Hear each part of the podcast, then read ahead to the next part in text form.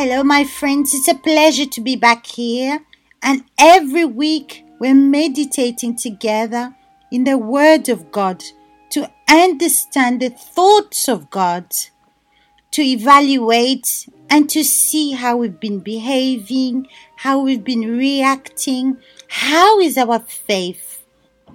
We all need to compare the thoughts of God with our lives and to see if we're in our faith.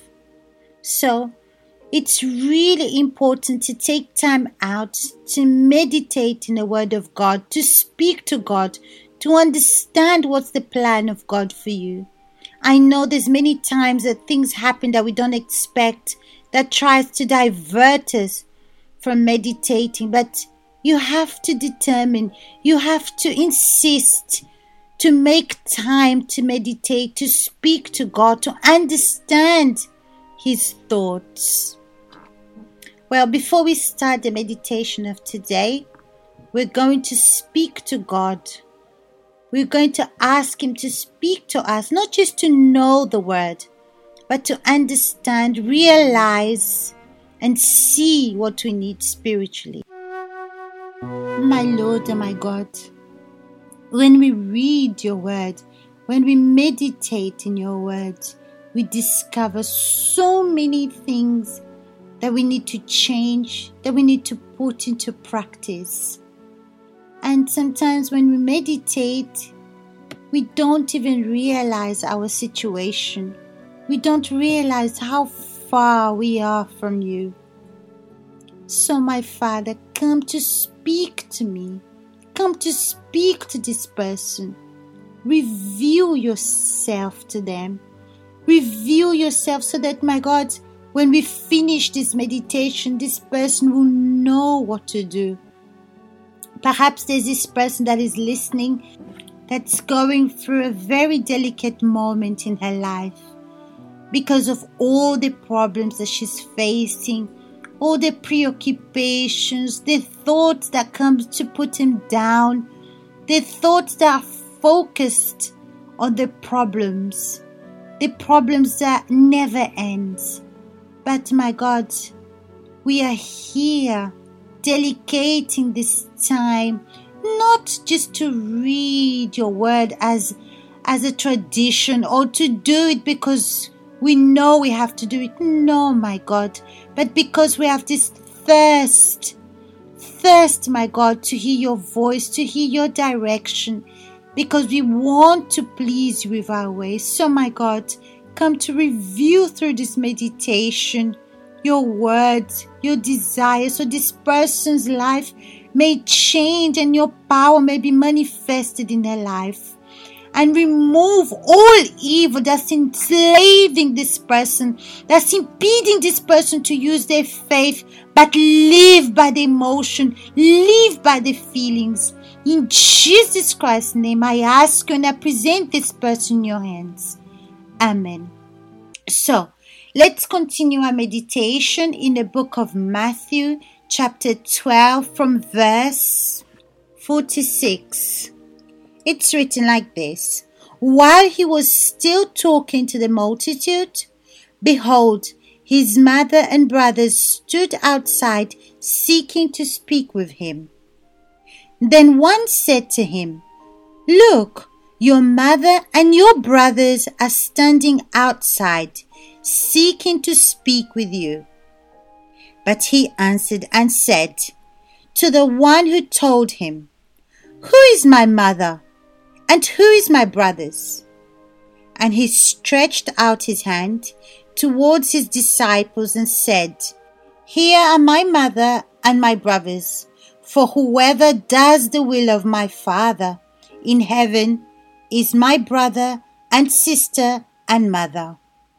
Yes, my friends, many people that go to church or that has the title of Christians are only thinking about themselves. They're not thinking about others, but themselves. They're in their own corner.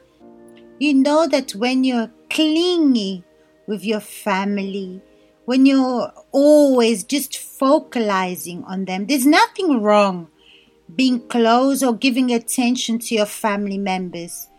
But sometimes there's problems that you see, and if you use your intelligent faith, you see and realize you're weak when you're really clingy to someone that you love or that's really precious to you, that your love life.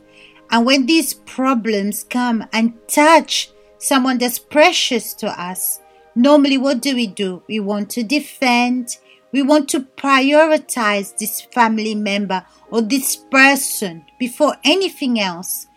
And when Jesus was there in the multitude and he was speaking, so someone came and said his mother and his brothers were there.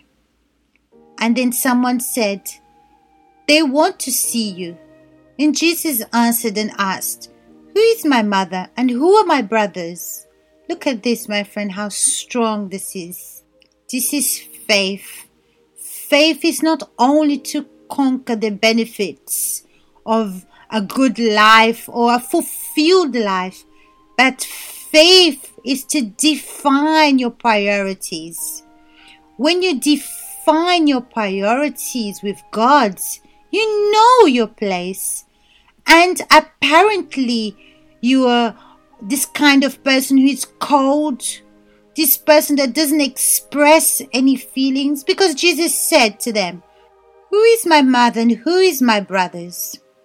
Then he stretched out his hands towards his disciples and said, Here are my mother and my brothers.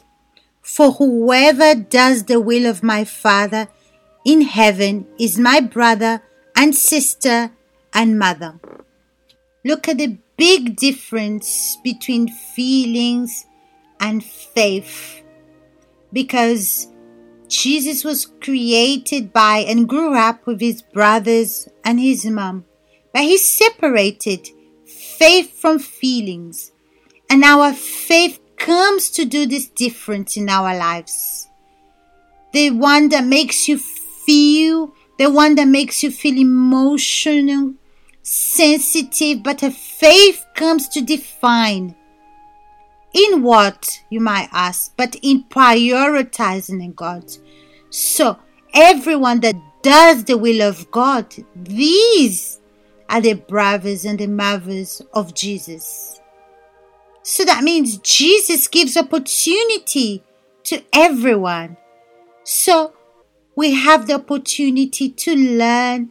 We have the opportunity to put the word of God into practice and pass it on. That's why I cannot stop serving God or stop meditating in His word to cling to the world to cling to the things of this world. Oh, my family. And when I see them going through a, a situation, a difficulty, I'm going to want to control the situation. I'm going to be feeling and emotional. But when I do the will of God, I put God first in my life before my feelings, like a priority. So Jesus was showing us here his relationship with God. Those that do the will of God, this is his family. Those are his brothers and mothers. Those that obey the voice of God, these are his brothers and mothers. And my friends, if you let yourself be taken by the situations, for example, that Abraham, when God called him told him to leave his house, to leave his town, and leave the house of your parents. To leave meaning that you're prioritizing God. You're putting God in the first place. He is your priority.